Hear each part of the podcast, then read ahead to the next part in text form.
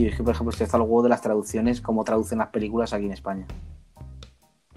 Eh, es mucho peor Latinoamérica. Bueno, Beverly Hills Ninja, aquí se llama la salchicha peleona directamente. Hola, ¿qué tal? ¿Cómo estamos? Eh, buenas tardes a todos nuestros oyentes. Eh, aquí os traemos Mauricio Noguera y yo. ¿Qué tal? Mau? Aquí estamos. Un nuevo capítulo y delicioso capítulo de Classic Tattoo Spain. El, Eh, ¿Qué tal, Muy Mau? bien, tío, aquí en el podcast del encierro. Del encierro, que imagino que cuando salga, salga esto esperemos ya estar en la Sí, calle. bueno, cuando salga esto seguramente ya han pasado tres años del encierro. De todos modos, eh, yo creo que hace- ya dentro de poco pueden ser los niños, ¿no, Mau? Así que yo creo que tú quizá... Sí, eh, Mi- Miquele ya va a sacar a los críos, lo he visto hablando con él y me ha dicho que ya los críos mm, tiene Ah, ganas de que salgan. Muy bien, muy bien. Eh, pues nada, hoy, como siempre, traemos un, un invitado eh, importante en el panorama del tatu español. ¿Y a quién traemos, Mau? Pues hoy tenemos a Rotor. A Rotor. Para quien no lo conozca, eh, tatuador súper importante en España, sobre todo en Barcelona, que creo que casi que su gran parte de su carrera lo ha hecho allí. un- Y tra- trabaja donde. Está- él trabaja en Eclipse. Él trabaja en Eclipse y Eclipse. bueno, su, considera muy interesante su visión del tatu y pues digamos que es uno de los tíos que yo creo que ha creado un poco de escuela, ¿no?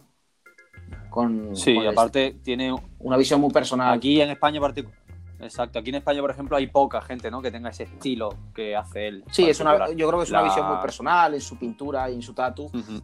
Y nada, creo que vamos a conectar con él a ver qué, qué nos cuenta un poco, ¿no? A ver qué nos cuenta. ¿Te parece? Perfecto, vamos, a, vamos vamos allá. Sí, vamos allá.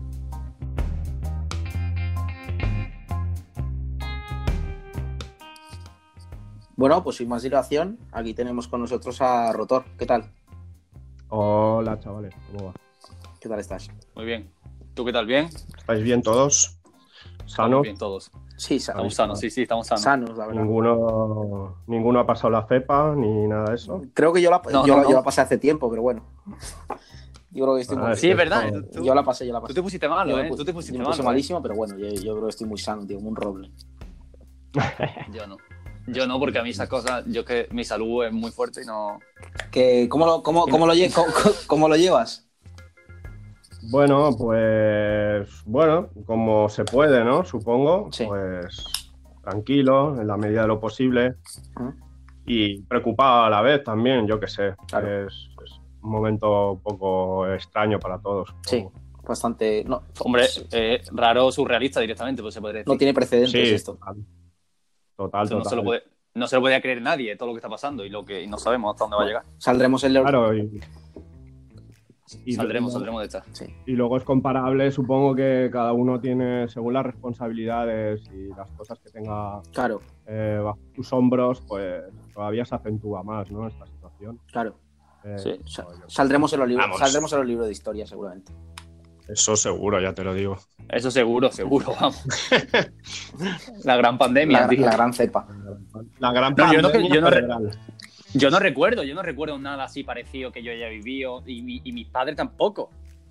Eh, O sea, no, no de de- esta manera, pero sí, hombre, sí, la posguerra, posiblemente. Pero Claro, claro, pero yo me refiero yo y mis padres, que mis padres tienen al fin y al cabo 60 años. O sea que tampoco. Los míos son un poco más viejitos. Pero tampoco claro. vivieron la- muy bien. Bueno, esa movida. bueno, antes, vamos a an- con la antes que nada, Rotor, namaste. ¿eh? Que me, han, me- me han dicho que, que empieza así, no sé por qué, pero bueno.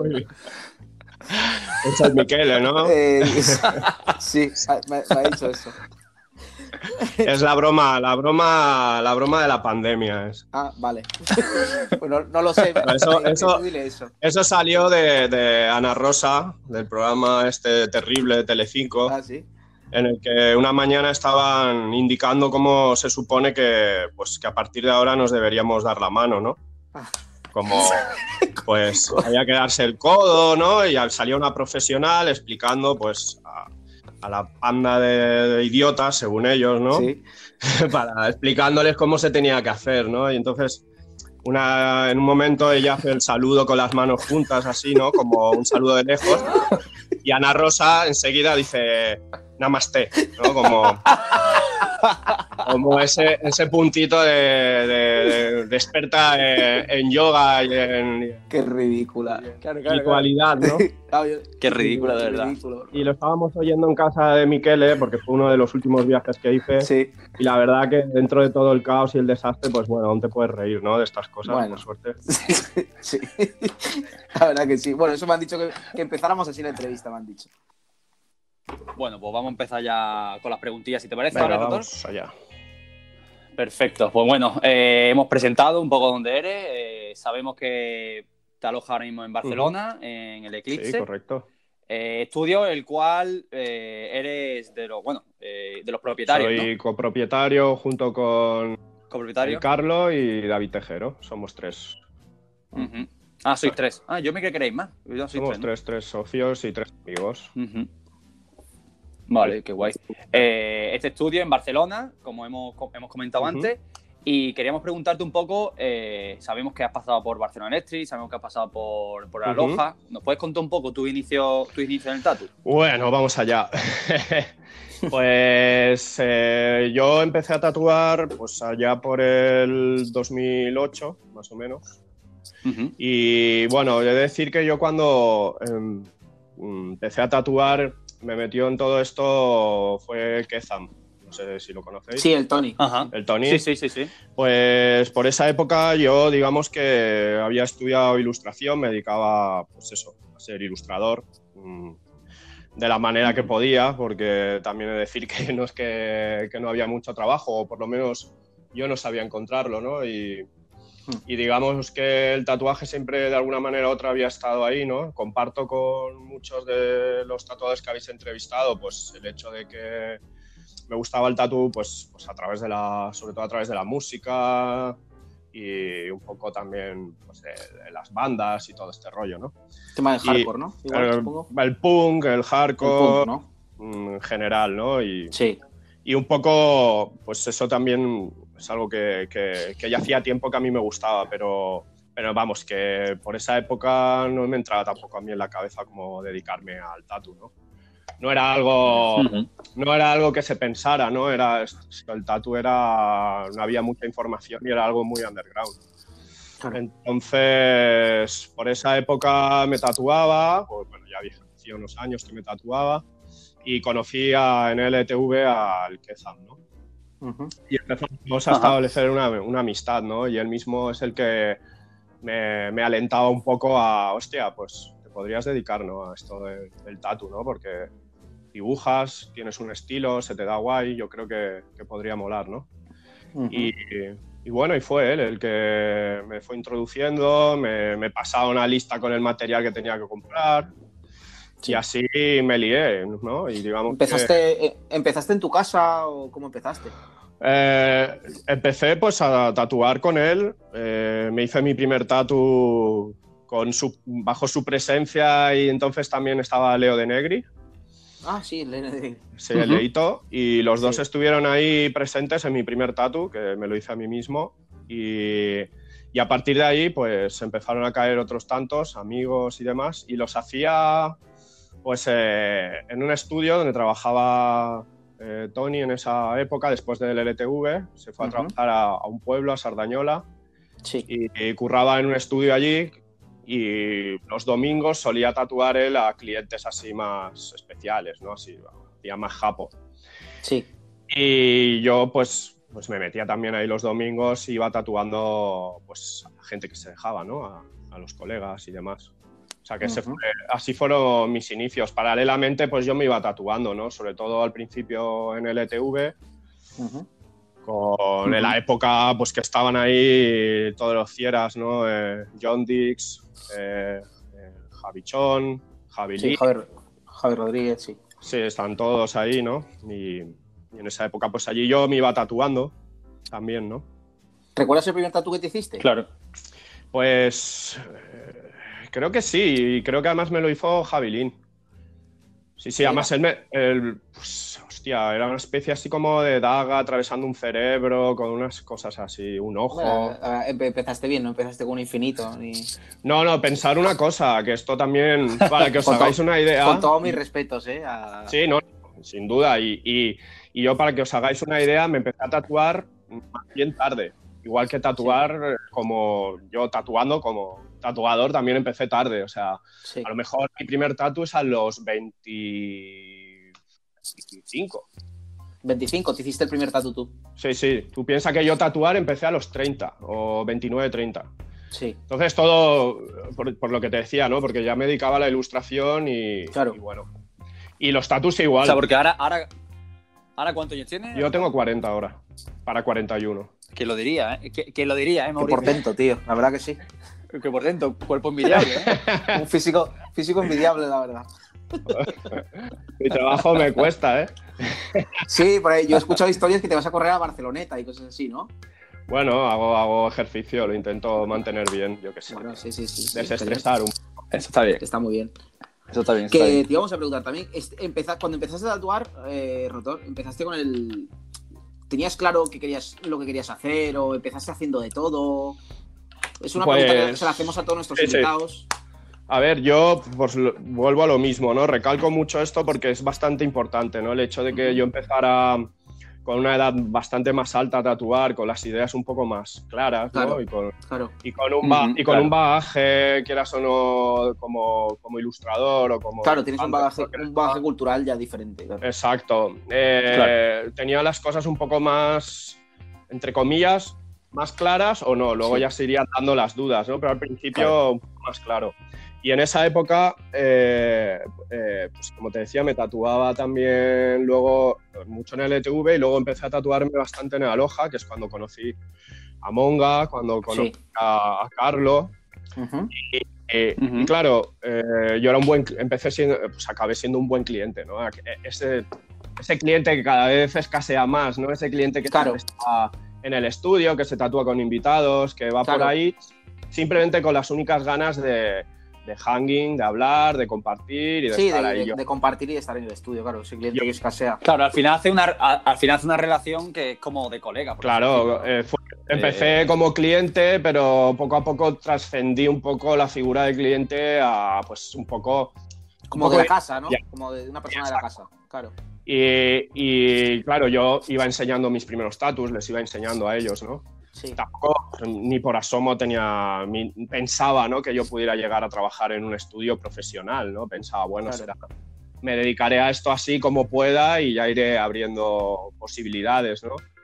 Y un día recuerdo una llamada que era, yo sé, era Monga, ¿no? Que me llamaba y me decía, oye, mira, eh, aquí hablando con los chicos y tal y hemos pensado que nos gustaría que trabajaras con nosotros. Qué guay, qué subidón. Sí, sí, hombre, lo recuerdo con mucha ilusión, la verdad. Me acuerdo que colgué la llamada y fue como, ¡guau!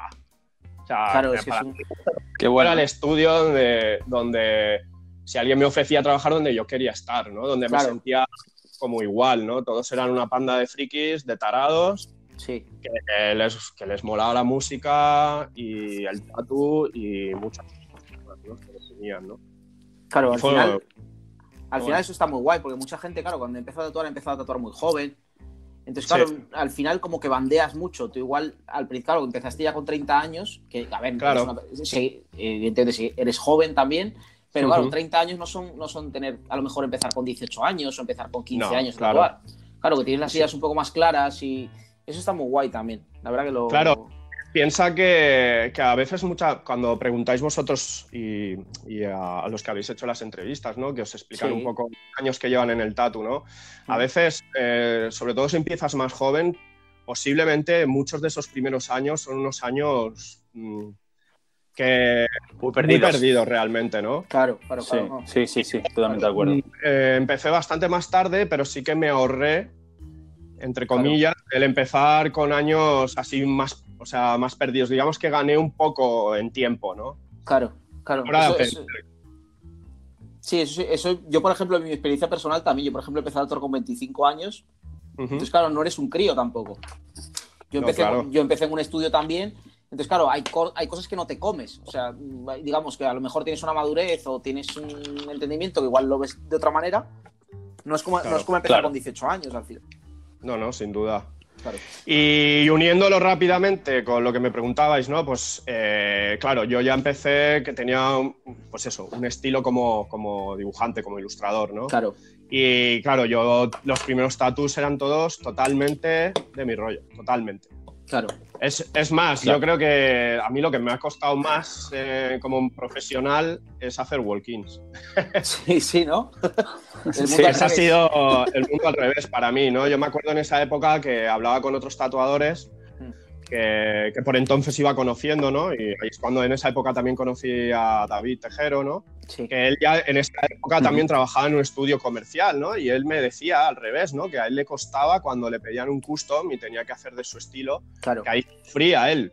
Pero que lo demás era el pan nuestro de cada día, era el walk-in, ¿no? Y que él lo tenía por mano. Y a mí cada vez que entraba un, bueno, todo lo que tocara en esa época. Sudaba, sudabas, Sudaba y me costó, ¿eh? me costó mucho entrar en, el, en, el, mood, ¿no? Claro, porque eh, es, que difícil. el, tema del walking es complicado, es que hay que tener técnica, tío. Es duro, es duro. y hay, que, ser técnico. No hay fallo. No hay fallo o, no hay fallo, o, acabas entendiendo que puede haber fallo y que no pasa nada, ¿no?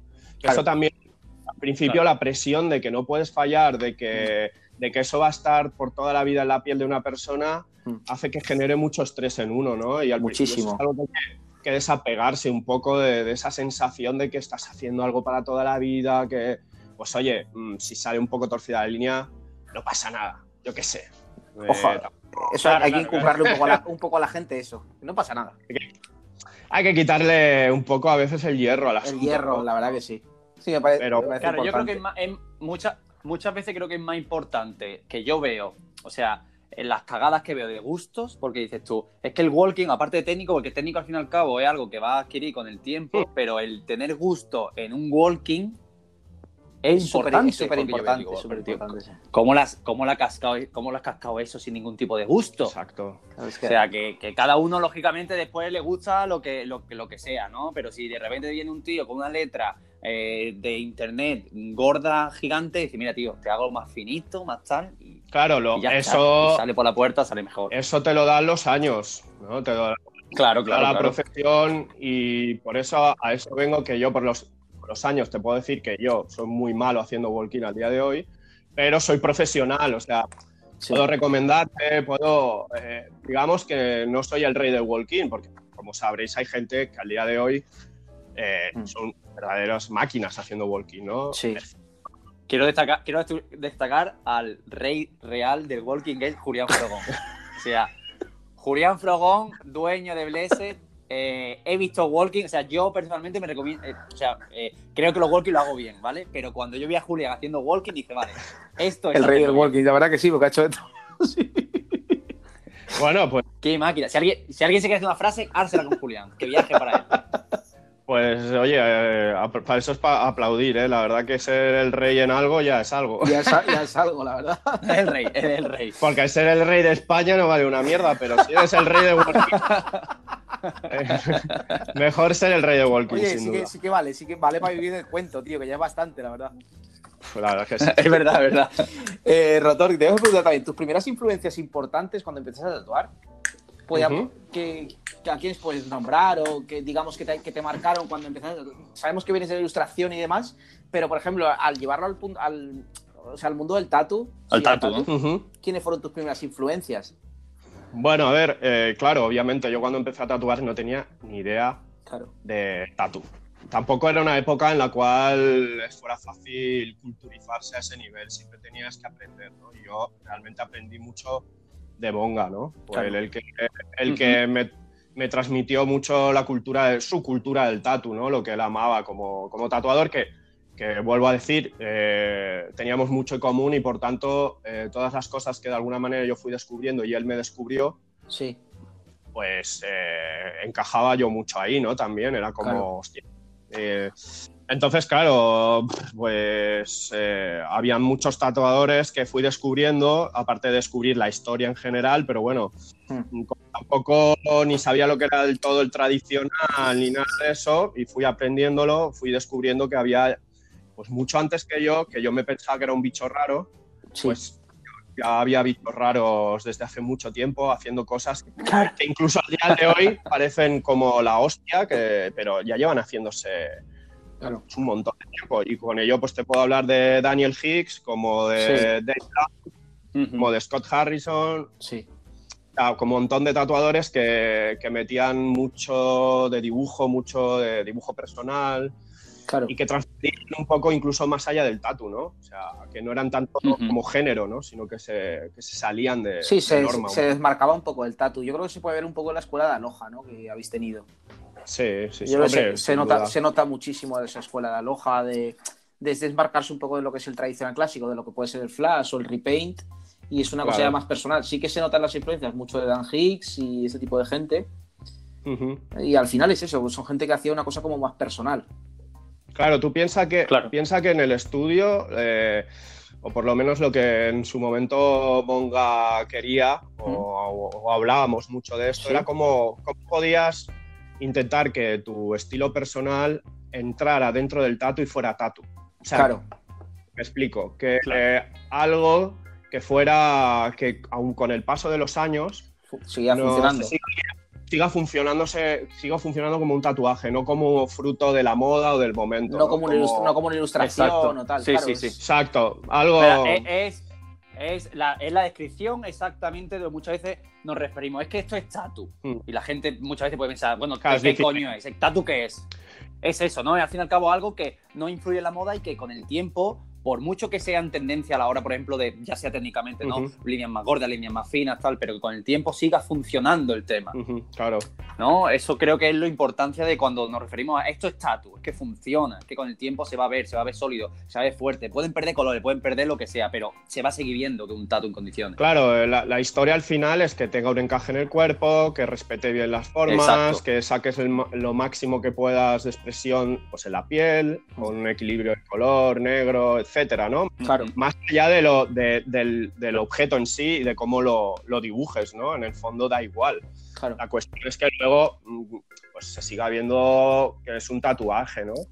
Es algo que, es muy bonito, es difícil de conseguir. Yo creo que, bueno, más o menos hay gente que puede o no conseguirlo, pero al final lo que ha perdurado ¿no? en el tiempo siempre han sido pues, los, grandes como el japonés, ¿no? el americano, el tribal y, claro.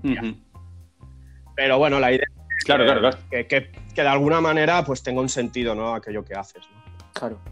Súper importante eso. Sí, totalmente, totalmente de acuerdo. Hacías ya, hacías ya este, o sea, cuando hemos hablado de tu origen y cuando con la ilustración, ese tipo de cosas, hemos visto que tu estilo en el tatu es muy particular. Eh, de lo que hacías en la ilustración a lo que haces cuando ha ido tatuando, incluso en la actualidad, ¿era similar o ha cambiado mucho? Ha cambiado mucho, pero piensa que incluso yo cuando empecé traía ideas mucho más locas de las que hoy soy capaz de hacer. O sea, hay algo que, a mí me gusta hablar mucho de ese tema, ¿no? Que es el, aprendizaje muchas veces eh, juega en tu contra. Quiero decir que por un lado eh, vas a adquirir muchas nociones y mucha cultura de algo y cómo se hacen las cosas, pero por otro lado te va a capar todas aquellas ideas que a lo mejor desde un principio sin el conocimiento pues podías llegar a aplicar, ¿no? Claro, yo cuando empecé hacía muchas cosas que yo traía de ilustración y que mucha gente a mi alrededor me decía, hostia, tío, esto no es un tatu. Ya. ¿Sabes? Claro. y ese machaque de alguna manera fue haciendo que, que cogiera un poco, entre forma más de tatu o que tuviera más conciencia de tatu, pero creo que de alguna manera, o eso es mi opinión, eh, he perdido una cierta, a veces una cierta frescura a la hora de, aportar eh, ideas, ¿no? Porque, porque siempre estoy con el filtro de, esto, no sé si, si, va a ser un tatu, ¿no? O sé si se va a ver bien con los años, si la persona le va a gustar, si le va a gustar al resto de profesionales, si me van a van a pensar que soy un pretencioso, ¿sabes? Empiezan muchas dudas. Y... Ya, siempre está, siempre está un poco ese, ese, ese filtro, ¿no? Como de, del colega, ¿no? De plan de. Mm, hostia, igual, si me voy por aquí, tío, ¿qué pensarán los. los ¿Qué, Hombre, es difícil. ¿Qué pensará la gente? Además, es como una presión. Además que, la presión todos, podemos tener en mayor o menor medida, ¿no? De nuestros colegas que pensan, que nuestros colegas que pensarán, esto será tatu, no será tatu, pensarán que se me está yendo la olla, que es pretencioso, que es tal, claro. Piensa que, como todo en la vida, contra más te alejes de algo que es reconocido por un amplio claro, por una, una, es más difícil, ¿no? Eh, sujetarlo, más difícil defenderlo, te sientes más solo, a lo mejor. Claro. Entonces, contra más, más aceptación tienes por, parte de un colectivo o por parte de, un gran número de personas, pues fianza ese, tu, tu, tu, trabajo, ¿no? Que también es una doble, una doble... Sí, es como un doble rasero, ¿no? Sí, por supuesto, porque también a los clientes les pasa y eso también es interesante porque a los clientes a veces cuando quieren, cuando tú les animas a apostar por una idea o por algo, a ellos también les cuesta, por esa misma razón, porque tienen miedo de hacer según qué cosas que luego cuando se lo muestren al colega, diga al colega, hostia, pero ¿qué es esto? Claro, no entiendo nada. Hecho claro. claro, tal cual. Claro. Tal cual, tal cual. pero ahí entra la, personalidad y la fuerza de cada uno, ¿no? En defender lo que uno cree que, merece la pena, claro. Sí, opino, opino lo mismo, la verdad. Al fin y al cabo, cada uno. Claro. Tiene que hacer lo que, lo que esté contento. Y nada, y el estilo obviamente ha ido cambiando. Ha ido cambiando, creo que más, más hacia un tatu, hacia tatuaje, ¿no? Hacia un lenguaje un poquito más reconocible, aunque sigo aunque sigo haciendo un estilo que a lo mejor pues, tampoco es de lo más usual, pero, pero bueno, sí, ha cambiado bastante. Bastante, bastante. Bueno, funciona y se reconoce que es tuyo. Que, Ese, es el, ese ha sido siempre el fin, ¿no? Y en todo lo que he hecho, ¿no? He intentado que de alguna manera se vea, se reconozca. Se vea tuyo, ¿no? Claro. Sí. Eh, bueno, pues hemos hablado también ya, bueno, te has respondido ya durante todas estas preguntas que las tiendas, los compañeros, un poco. Ciudad siempre está en Barcelona, ¿no? Siempre ha sido Barcelona y ya te digo que durante muchos años trabajando en, en Aloha. Que es donde bueno, he conocido a un gran número de, personas y tatuadores. De tatuadores, claro, lógicamente, encima en los años eso que pasó, pues imagino todos los tatuadores invitados que pasarían, que serían. Sí, sí, viajes, eh, invitados, los propios compañeros, pues eh, hemos sido más o menos, pero bueno, también se ha mantenido un grupo bastante sólido, ¿no? Qué, bueno. Qué guay. Qué bueno. Pues dentro, dentro de esto que has dicho el tema de los viajes, un punto en particular que a mí personalmente eh, me gusta y me gusta la temática. Eh, he podido ver, no sé si lo has podido hacer antes, en, tu viaje a en tu viaje a México, sí que has ido trayendo la temática mexicana o, bueno, se puede decir un poco así, a tu pintura, ¿cómo te pudo influir este, estos viajes a, México en tu trabajo? Mira, eh, para mí uno de mis mejores viajes ha sido sin duda a México. Y esto también me remonta pues hacia los 2000, porque yo antes de tatuar pues consumía revistas de tatu, porque era algo que me llamaba la atención y me gustaba. Y allí, por esa época, en un Tattoo Planet, de estas revistas que había, hacían un reportaje a, a Doctor Lacra y al Toño Camuñas. Sí. Ajá. Claro, eh, yo en esa época era, pues era ilustrador y bueno, sin más me gustaba el tatu, pero tú piensas que en las revistas lo que había era pues o japo o cosas muy, para mí que yo las veía como rockabilis o ya rollo uh etc. Y de repente eh, vi este reportaje y me, flipé, porque vi el trabajo de Camuñas y de Lacra y, alucinaba, ¿no? Porque manejaban un lenguaje que era posible en el campo de la ilustración o del fanzine o de cualquier otro, otra familia que no del tatu, ¿no? Y pensé, hostia, mm. hay gente haciendo cosas muy, muy radicales, ¿no? Por mi forma de ver. Sí, súper diferentes a lo que se veía, ¿no?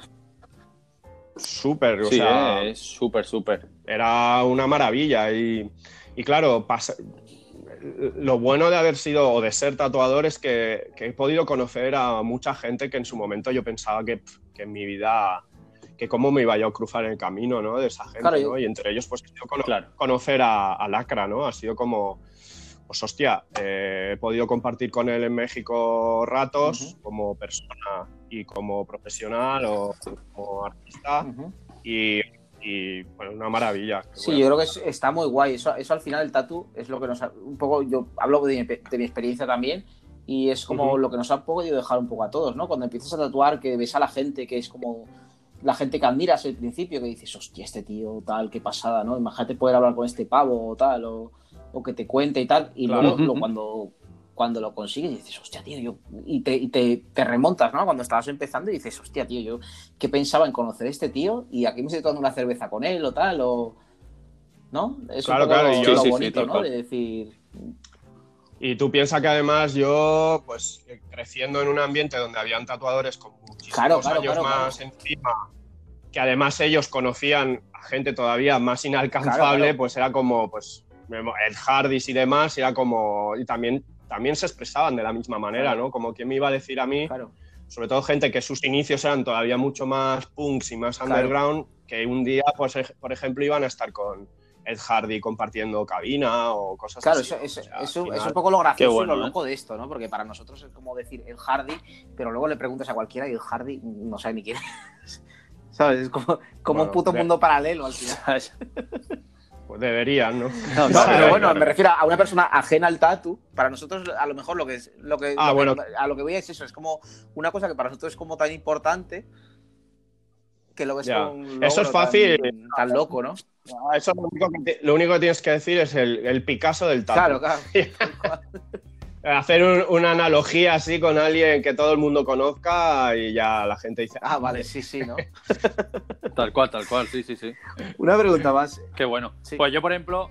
No, no, lo que te he cortado, que te he cortado. Que iba a decirle. Que yo, hablando del tema de, por ejemplo, México, eh, que está hablando con Lacra y ese tipo de eso, a mí particularmente me llama mucho la atención porque yo he estado viajando a México porque tengo familia allí y yo flipé bastante cuando fui a, a Oaxaca que está, está todo. Bueno, hay muchísimos locales pintados por el lacra. Sí, sí, sí. Pero locales, ya lo que sea, cafeterías, tiendas de, de, todo. De, de, souvenirs, de todo. Y claro, yo veía esto y decía, yo decía, pero bueno, pero si es que esto es una locura. Aparte, todo uno, uno, uno, uno unas pinturas en los techos, todo súper complejo, súper un montón de detalles. Y decía, hay que ver que, que te tiene, o sea, que allí, aquí a España no nos llega ni la mitad. Bueno, es que, a ver, mm, eso es como todo, ¿no? Piensa que también Lacra, a ver, al final se ha forjado una carrera y es conocido creo que mundialmente, pero piensa que él es de Oaxaca, su padre es pintor y es pintor de allí también. Y es, pues es bastante reconocido, ¿no? Entonces, claro, allí todo el mundo lo conoce, ¿no? Aparte de tener un taller impresionante, pues es que todo el mundo sabe quién es, incluso pues, muchos de esos cuadros que en esos sitios pagan facturas, pagan las cuentas. Sí, allí todo, allí todo el mundo lo conoce. ¿eh? Es, más, eh, tatuadores de tatuadores, o sea, tatuadores mexicanos allí eh, muchísimos, muchísimos. Sí. todo el mundo que todo el mundo como que hace tradicional, la mayoría, todos hacen una vertiente así como similar a, a Lacra, ¿no? O a Chanok también. Bueno, yo por lo menos lo he visto, ¿no? Se parece mucho a esa temática. Piensa que Lacra, Chanok también, pues, ¿cómo es la historia de allí, del tatu, no? Claro, exacto. Eh, es más, te diría que eh, en cuando tú llegas allí y hablas habla de Chanok o habla de Lacra, no hay nadie, o sea, que te diga no sabe quién es. O sea, todo el mundo lo conoce. Todo el mundo los conoce. Ellos son parte de, la historia y del crecimiento del tatu. Del, sí, sí, sí. Sí, sí, tal cual. Sí, también Queríamos preguntarle también, eh, Rotor, ¿Cómo enfocas el trabajo diario? O sea, por ejemplo, tú lo que sueles actuar es custom o sueles trabajar más de flash. Bueno, a ver, eh, empecé haciendo mucho custom, pero ya sabéis que también eso ha ido evolucionando y ahora parece que, bueno, que, la gente viene y te pide flash porque a veces, no sé, o el custom según que, o que según que todos los sectores parece que ha desaparecido. hay, gente que ha desaparecido. Y que ahora solo que te dice, oye, si no encuentro aquí el dibujo, que digo, pues claro. yo te lo hago. O sea, como esperan que ver el dibujo ya hecho y ellos escogen, ¿no? Claro, quieren tatu de autor, ¿no? Un tatu de autor. Claro, pero que en el fondo yo puedo realizar eso de forma custom igual. Dame una idea y yo te hago lo mismo. Lo que pasa que, bueno, mm, al final se ha dado así y yo pues trabajo bastante pues con Flash, ¿no? que yo realizo, que yo voy realizando y voy metiendo una carpeta y bueno, y la gente elige. Y luego mi día a día en el estudio, pues es sí. Luego, por ejemplo, también, eh, claro, mucha gente que conozca tu trabajo y tal, eh, tienes como un imaginario muy particular. Eres una de las personas, yo considero en España, que tiene como un imaginario bastante particular. El tema de los kaijus, los ovnis, las cárceles. ¿De dónde viene todo eso? ¿Es como una obsesión o es simplemente, yo qué sé, no sé? trauma, con los Kaiju. Hombre, todo, todo, todo en mi vida es una obsesión, pero digamos que sí, que piensa que es que ya desde que estaba en la escuela de arte, pues son muchas cosas que siempre han estado ahí. Digamos que es una cosa que siempre, o sea, desde que empezaste ilustración, siempre estuviste con el tema de los kaiju, con los ovnis y demás. Los kaiju, los no tanto, pero me refiero un poco a, todas aquellas influencias que, en el fondo vienen de fuera del tatu, ¿no? Pues siempre han existido, obviamente con los años han ido variando. El tema de las cárceles, pues ya llevo unos años largos haciéndolo. Pero piensa que ah, por ahí, para que entendáis un poco de dónde viene, yo soy un, a mí me encanta el cine, ¿no? Y consumo y tengo una colección de películas carcelarias. Entonces ya digamos que, la visión o el concepto de la cárcel, pues ya en mi cabeza ya estaba dentro del cine, ¿no? Y fue trasladarlo un poco a mi imaginario. Pero así ha venido dándose muchas cosas, pues los kaijus igual, ¿no? Pues lo que son pues, cine Ultra, Ultraman y, y todo eso. Ultraman o los Power Rangers o cualquier cosa que veíamos, pues, luego van cogiendo forma, ¿no? Y vas descubriendo. Sí, es como una miscelánea y, es como un, imaginario bastante, bastante recurrente en todo tu trabajo. Y muy amplio y con mucha riqueza y, donde yo me siento cómodo, igual que me siento cómodo con el cine de terror, con la ciencia ficción, con todo lo que. Todas las cosas, la subcultura, todo el el cómic, eh, la ilustración, todo en general me llama mucho la atención, no una persona.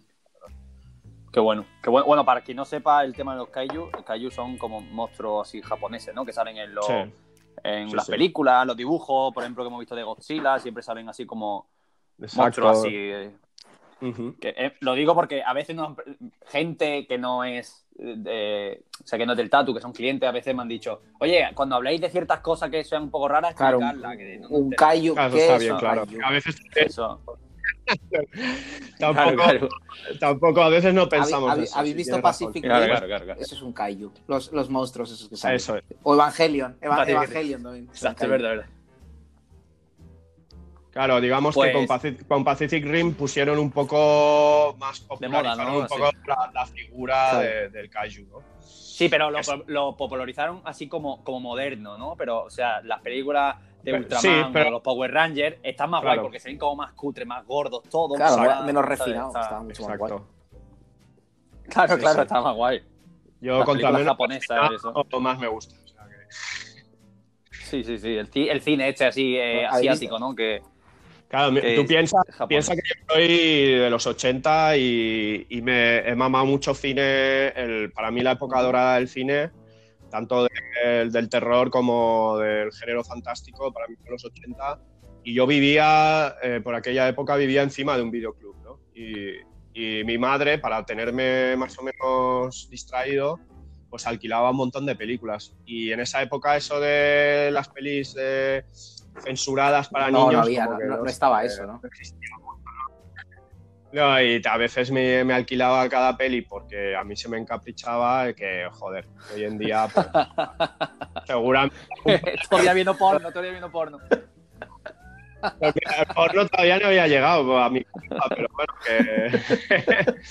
Creo que, tenía, que teníais Black, Bueno, también. era? Era el típico ah, de, barrio, de, barrio, de, barrio, de barrio, de tarjetita en la peli y bueno, y era una colección amplia, o sea, es que era una época dorada, o sea, lo que el que haya podido visitar un videoclub en los 80, sí, 90, yo en los 90 sí que lo visité. Sí, sí, sí, sí, sí. Y mira, y voy a arrojar un dato aquí que nadie conoce y voy a desvelar aquí públicamente. El Carlo el Carlo, antes de tatuar, ah, tuvo un videoclub. ¿Cómo se llama? videoclub El Carlo. Él sabe también. se llamaba, si no recuerdo mal, se llamaba Videodrome. Ah, Videodrome. La película. Joder.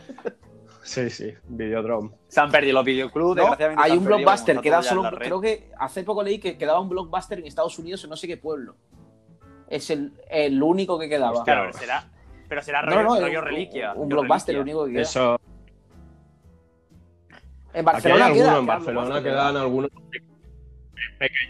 Quedan videoclubs pequeñitos que se han especializado mucho y nada, son, pues, te diré que en mi barrio hay uno, pero súper especializado, ¿no? Porque es la única manera de, sobrevivir.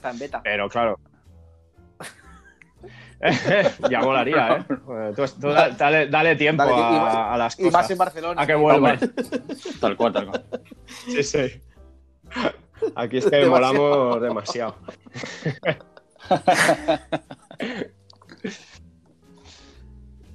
bueno, seguimos. Eh, también preguntarte, eh, Rotor, eh, sabemos que o sea, el proyecto Eclipse, que habéis hecho, ¿no? Aparte de estudio de tatu, mm, tenéis distintas disciplinas, ¿no? A veces, por ejemplo, montáis exposiciones o dais algún tipo de, no sé, algún, enseñáis ilustraciones, tal. Cuéntanos un poco eso.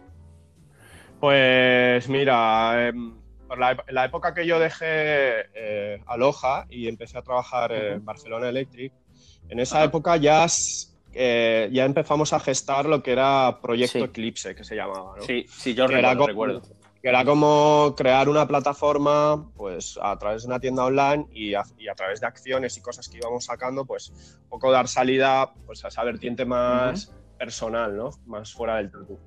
Y entonces ya por esa época ya empezó la cosa a funcionar, ¿no? Y bastante bien, la verdad que muy, muy contentos, muy entretenidos, pues haciendo lo que se nos ocurría, ¿no? Desde prints, ediciones especiales, packs serigrafiados, intentábamos todo desde la autogestión y desde los medios que teníamos a nuestro alcance, pues ir, sacando esta serie de, de productos, ¿no? Y cosas que, pues que, la verdad que nos mantenían muy ocupados y que daba un poco de sentido a muchas cosas que a lo mejor en el tatu, pues como no, no, terminaban tampoco de desarrollarse ¿no? del todo. Y, bueno, y eso dio, dio paso a lo que hoy es el estudio, ¿no? Eclipse. qué bueno.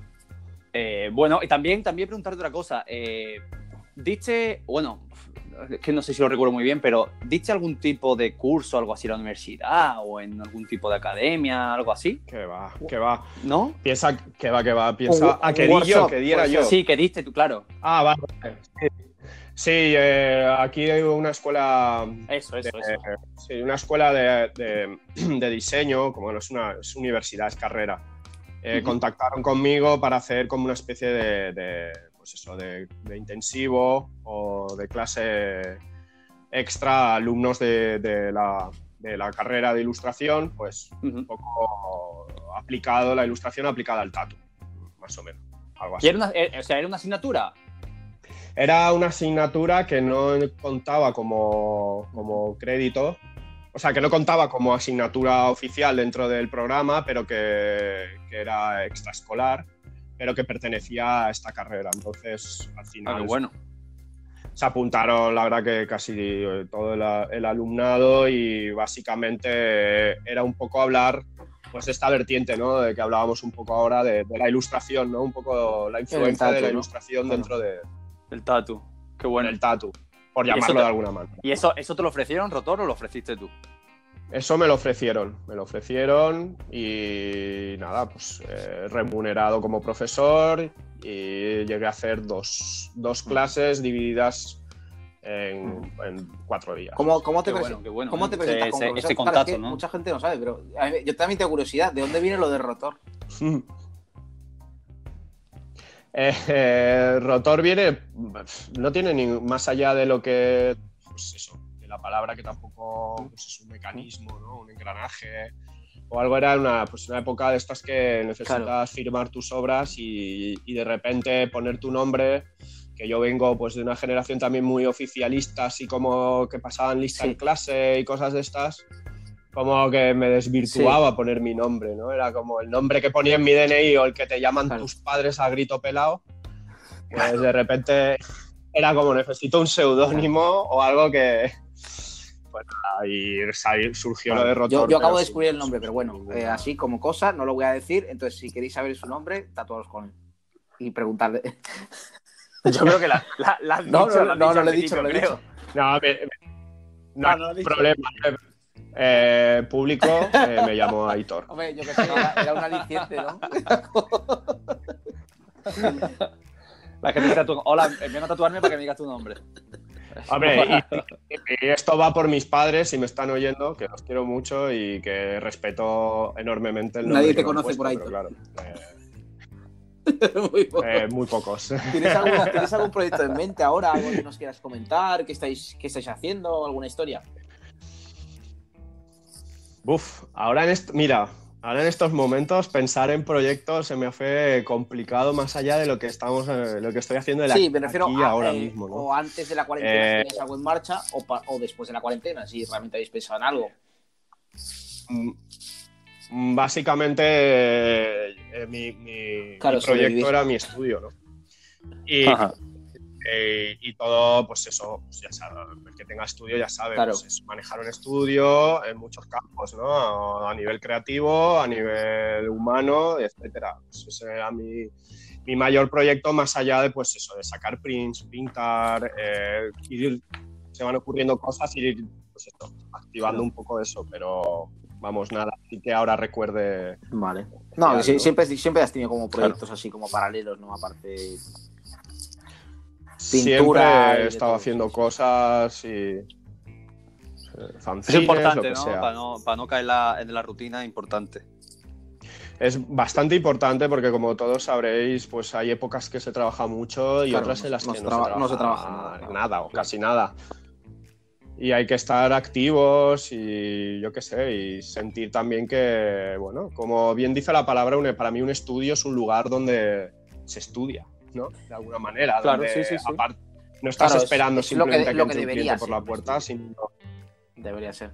Debería ser. Yo por lo menos eh, tengo, he tenido la suerte de estar en estudios donde así ha sido, ¿no? Tanto Aloha como Barcelona Electric, me siento orgulloso de haber estado ahí y de haber aprendido de todos ellos por, por eso, porque nunca se he visto que se ha parado de hacer cosas, ¿no? Entonces, para mí eso es normal. Qué bueno. Eh,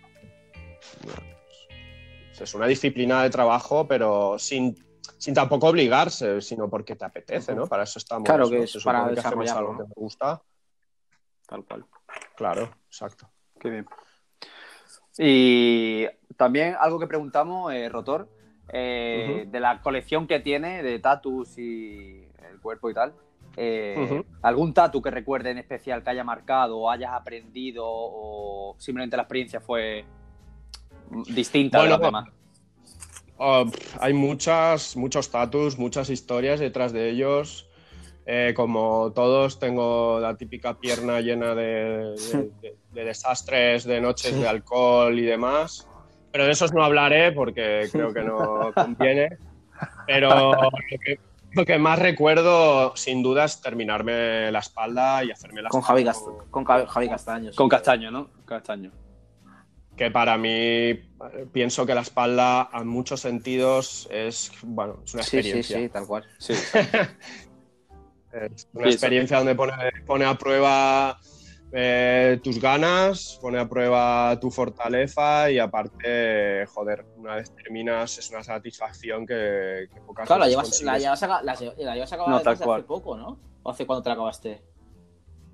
¿Unos años? ¿Te la acabaste? años, un par de añitos. A ver si podemos conseguir una foto y la, y la, subimos para que la veáis porque es increíble la espalda.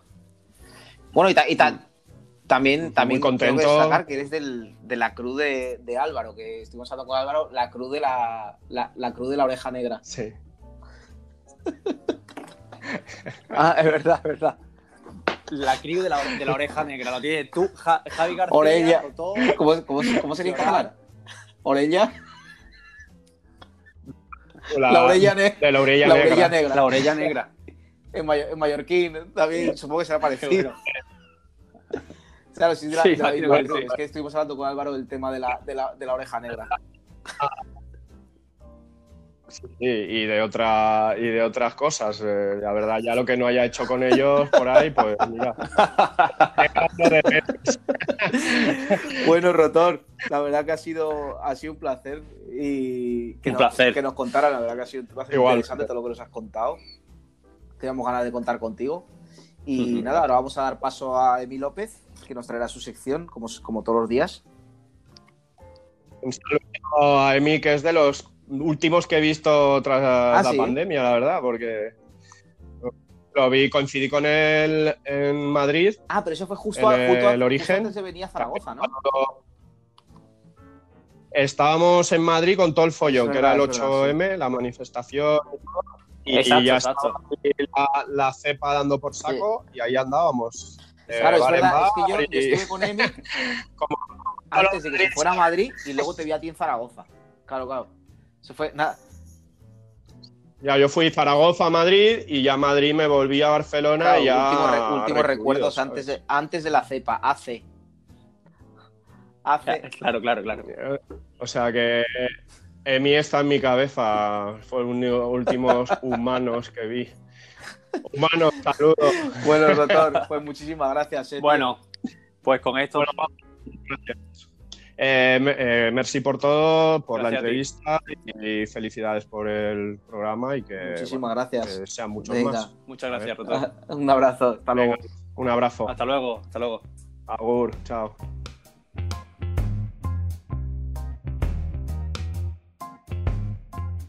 Bueno, después de esta entrevista con Rotor, que quizás no se ha escuchado del todo bien porque sospechamos que estaba en la ducha. Entonces, no lo, tenemos, claro, pero ha sido una entrevista súper guay, que ha dicho un montón de cosas súper interesantes. Pues como su trabajo. ¿Qué tal, Emi? ¿Cómo estamos? Vamos, hola, hola, aquí, Q, La sección La Cuarta Pared. La Cuarta Pared, siempre rompiéndola. Rompiendo la Cuarta Pared, rompiéndola. Saluda, ¿Qué onda? ¿Cómo estás, Emi? ¿Qué onda? Saludos. Pues muy bien, muy bien. Eh, tío. Eh. acabo de darle. Eh, no, no han comentado que tiene una gata sí, acabo de darle el biberón, tío. Justamente me habéis llamado ah, cuando estaba con el bibi. Te hemos interrumpido el momento padre. Sí. Te hemos interrumpido. Momento padre. El rito demonio, tío. Siempre, Gata siempre, demonio. siempre. Siempre. No puedo parar. Eh, bueno, pues, ¿qué nos trae hoy, Emilio? Pues vamos al lío. Hoy el primero es una, un banner que pintó Rotor para la convención de Lille. Que es un dinosaurio, Godzilla, de estos que pinta él, destrozando unas torres eléctricas. Sí, es como un, un kaiju. Godzilla no es, es como una especie de lagartija Sí. Lagartija mutante, ¿no? La, lagartija mutante. Sí, lo hemos, estado hablando, ¿no? Hemos estado hablando antes de la hemos, eh, Aparte hemos hablado de, eso, de la temática de los kaiju, siempre muy recurrente en su trabajo y totalmente reconocible, ¿no? Sí. Pues yo quería destacar por la fuerza que le da la luz del fuego, eh, que hace contraste con, con los tonos así un poco más sepia, ¿no? Incluso con un poquito más de negro del, del monstruo. Y sobre todo la expresión y la agresividad de la cara. Es que la, el fuego tiene mucha fuerza. Claro. Claro, claro, Mauricio. Gracias. Gracias. Gracias, gracias, Mauricio. El, fuego tiene mucha fuerza. Sí, está. Claro. Un saludo. También los rayos, ¿no? Los rayos de, los rayos de los cables de electricidad, sí. Claro, son rayos eléctricos. Bastante guay. Como las, sí, las torres eléctricas. Está increíble. Las torres, lo simple que son las letras, pero cómo se leen, ¿no? Son muy legibles. Súper legibles. Que al final en un banner es lo que, es lo que importa. Es lo, es lo, más importante, además, que en un banner que el nombre, el nombre esté arriba. Eso lo dijo eh, Javi Castaño. Sí. En, en, lo del seminario de banner nos explicó que siempre es importante cuando, cuando llevas un banner a una convención que tu nombre esté arriba. Porque claro, Si, lo, pones abajo el nombre, a veces te tapas tú tu nombre, entonces no tiene sentido. Entonces, claro, claro, eso es muy importante. ¿Y tú fuiste al seminario de Javi? No, yo no fui al seminario, pero me lo contó. Te lo contó, te lo contó Javi. es verdad, lo contó, lo contó. Pues, Nos lo dijo. Es que claro, como el, que el nombre tiene que estar arriba. Pues si hace uno, yo querría ir, tío. El otro, el otro me lo perdí. Ahora, el otro yo no, yo no pude ir. Pero la verdad me, me ha apetecido ir bastante, la verdad. Yo, yo para hacer el ridículo, no sé si, la verdad. Pero bueno, pintes lo que pintes, la lección te la va a llevar.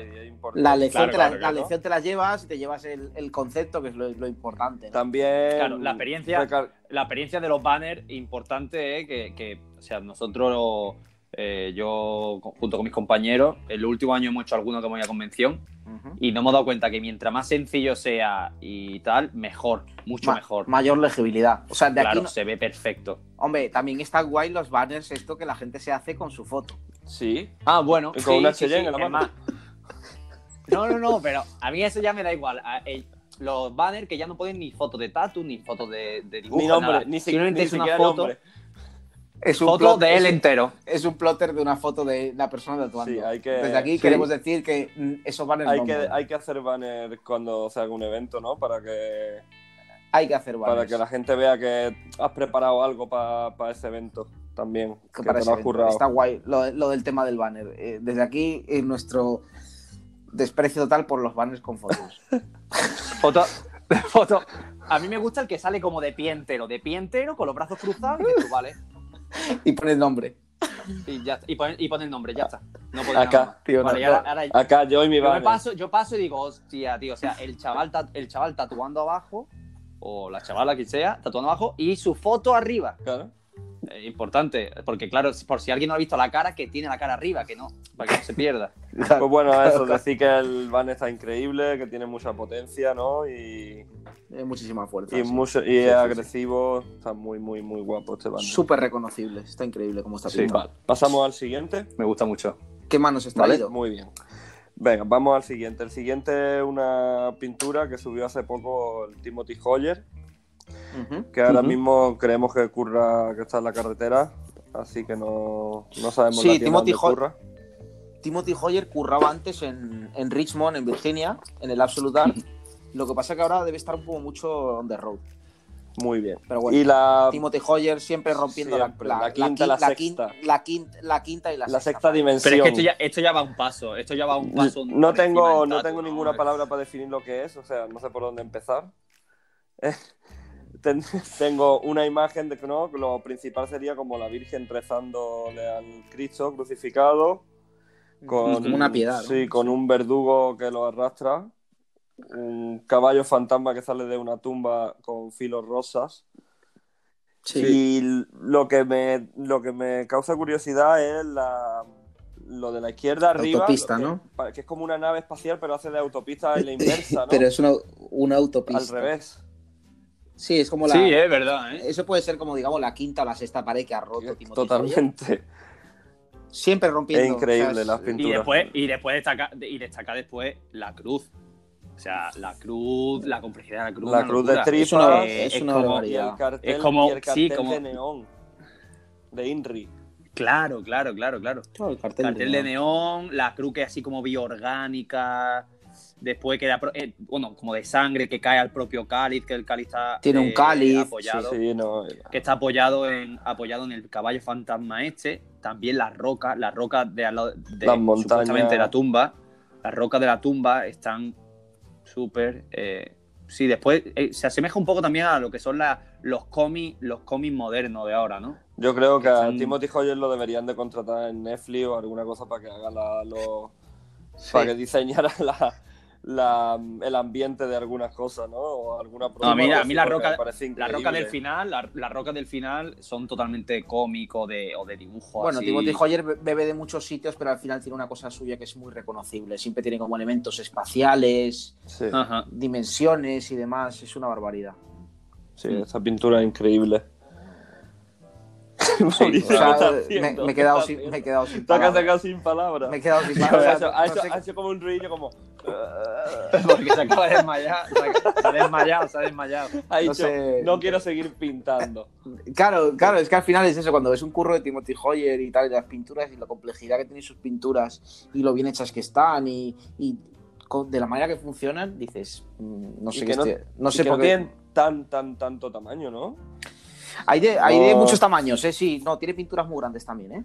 Sí, pero esta en concreto es 16 por 20 pulgadas, que ¿cuánto más o menos pensáis que será? Bueno, a ver, sacar la calculadora, 16 pulgadas. No, no sé, pero supongo que como mucho medio metro, una cosa así, ¿no? a ver, ahora mismo te voy a decir. Tiene mucho tamaño, es mucho detalle, ¿eh? Tiene mucho tamaño. Tiene mucho tamaño. 16 pulgadas son 40 centímetros, pues serán 40 por 80, pues una cosa así. Tampoco es muy grande. Sí. Medio metro. Medio metro. Medio metro, lo que yo he dicho. Habéis visto también en, la, el Cristo amarillo, ¿no? Que también habría que destacar que, que un, un detalle importante. Justamente arriba del Cali, en la, en la cruz, hay como caritas con setas. Sí, claro, es que él siempre, él, siempre mete el, el rollo setas el rollo alucinógeno, siempre lo, siempre lo mete en las pinturas. Si, os dais cuenta, tenía una serie de Reapers fumando hierba. Sí, sí, sí. O Las, unas panteras como con, con, setas. Siempre mete un poco el rollo psicotrópico, ¿no? Sí, de aquí también podemos apoyar el DMT, ¿no? Para poder pintar. Sí, también se puede apoyar el, DMT para, para abrir la mente. Para abrir no, no, no, no. No, yo por ahí no. Por ahí no. El tercer ojo. Hombre, un tatuador estupefaciente, estupefaciente no, no. No, desde aquí no alentamos el, uso de estupefaciente, la verdad, para nada. Por ahí no voy a pasar, a mí, a mí estos temas no me gustan. y tú eres tatuador cristiano también, ¿no? claro. Hacer tatuador cristiano, ¿cómo ves este tema de crucifixión? A ver, eh, no lo veo mal. Eh, se me va un poco, ¿no? Yo creo que ya pasa. ¿Lo ves acrílico? Pasa el tema, ¿no? ¿Es acrílico? ¿Cómo? ¿Es acrílico? ¿Cómo? ¿Acrílico? Sacrílego. ah.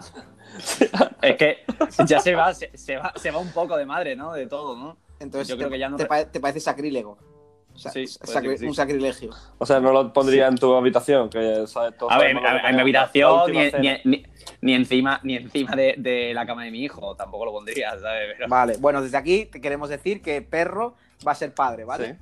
vale, sí. A quien, no, no, lo sepa, un aplauso, por favor. eh... madre, auténtico de madre de padre. Y también, sí, por fin, también madre, madre, madre, padre. Por fin. Vaya tatuaros con él. Eh, el cuadro más grande que hay en, su puesto de trabajo es una última cena de plata. No es. ¿Es porque es auténtico, tío. Tatuador cristiano. Bueno, soy así. Bueno, papá, deja hablar a, deja hablar a Emi a ver qué, qué más nos has traído. Venga, vamos por el siguiente, que es una, una pintura de Luis Albacete, que son dos proyectos de, de medio brazo Sí, de media manga. Con, cometas y sakura.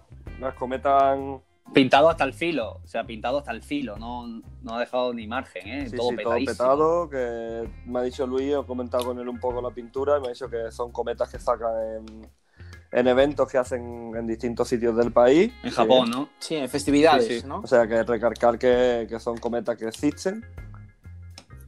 Y si queréis comento un poco los motivos. Sí, pues mira, el, ¿por qué no? Uno de, los, de las figuras de las cometas es un, un Yaco y la otra es un guerrero de Suicoden o Suicoden.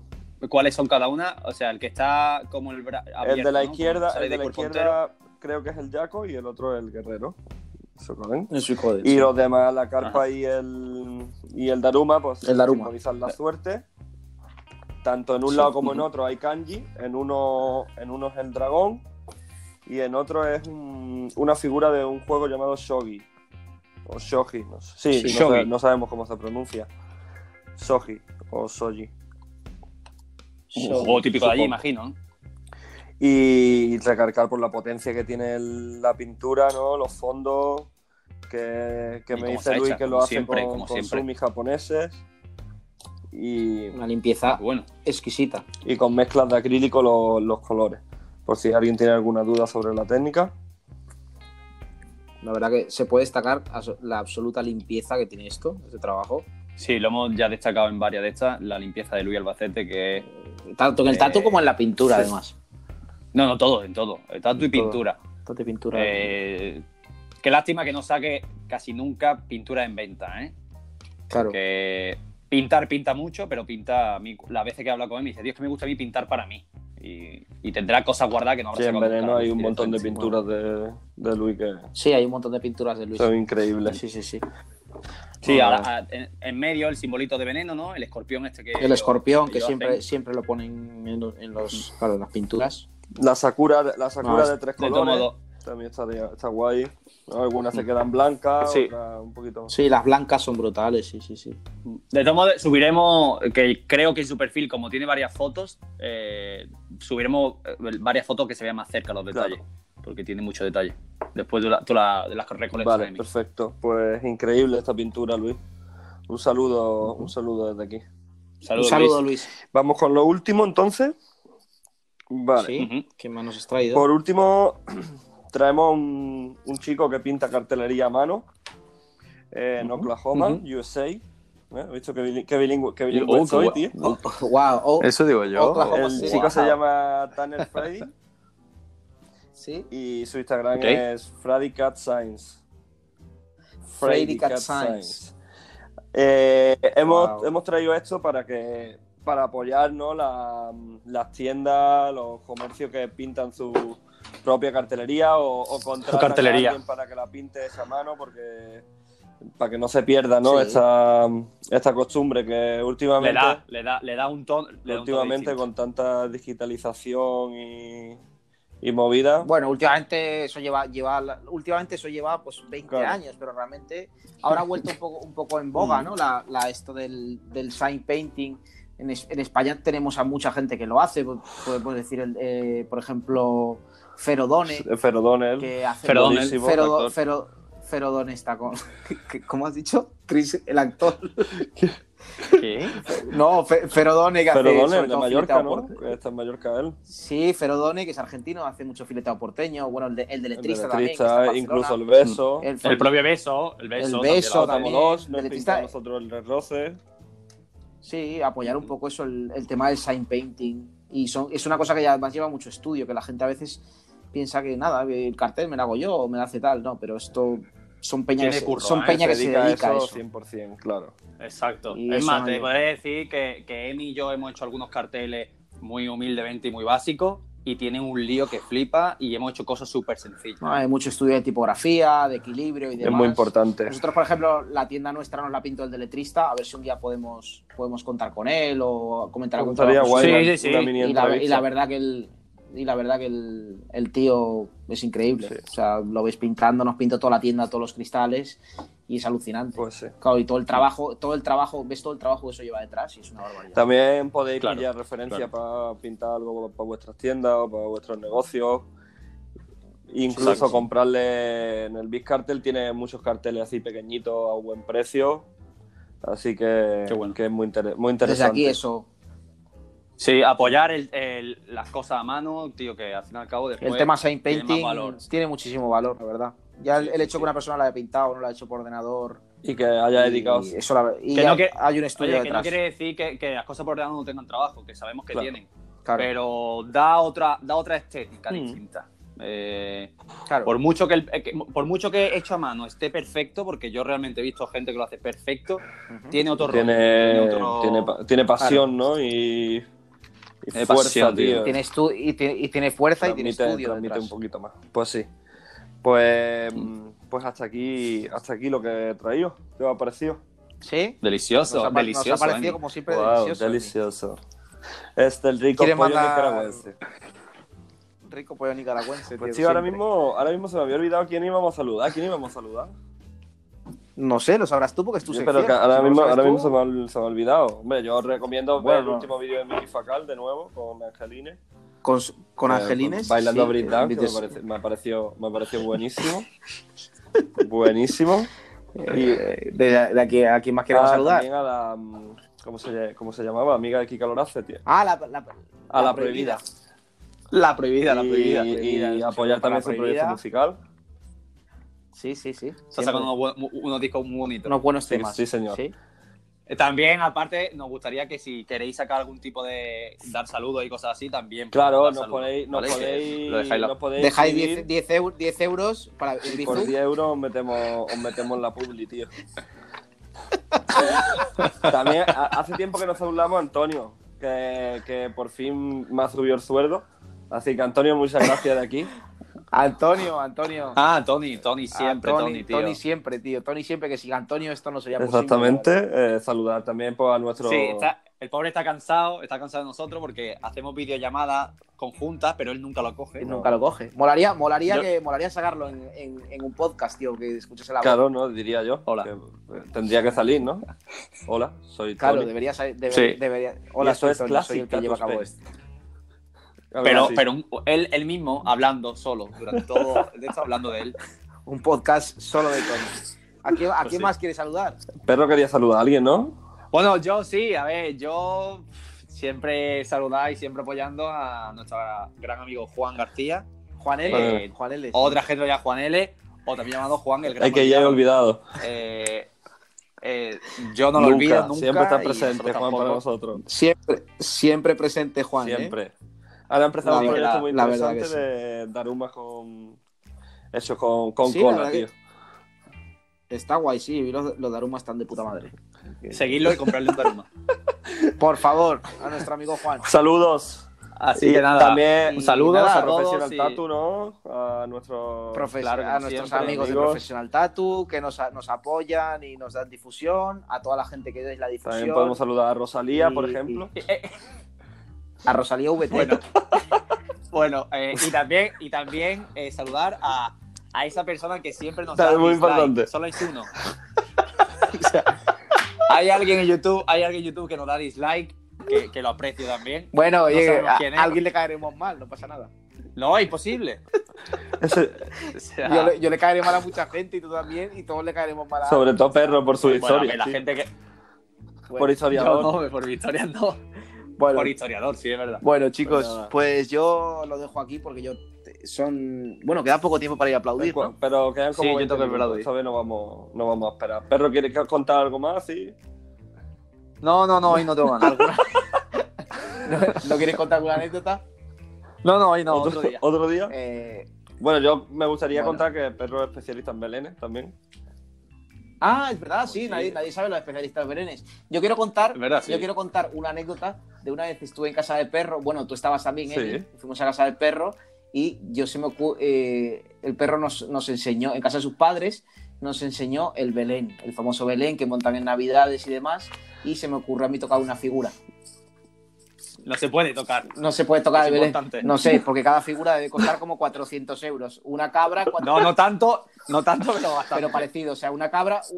Pensar que una cabra de la casa de José Perro, la cabra del Belén, igual cuesta 150 son euros. son figuras a mano. Sí. Una cabra una cabra de 3 centímetros. O sea, si queréis. también, si, montáis Belén, si montáis Belén en Navidad y no queréis. Y no queréis Podéis pedirme consejos. A, paisaje y, y meter claro, claro, historia, tema histórico, tema histórico, ponerlo en contacto con él que, que va a ser una mano. Es más, es más, yo, no puede haber, es, quizás se está alargando los belenes, José, que la Claro, es un fallo, es, es un fallo típico que, que, que, espero que escuchando este, aunque esto se está alargando un poco, escuchando esto, espero que nunca lo hagáis más. Y es que eh, los belenes no puede haber cerdo.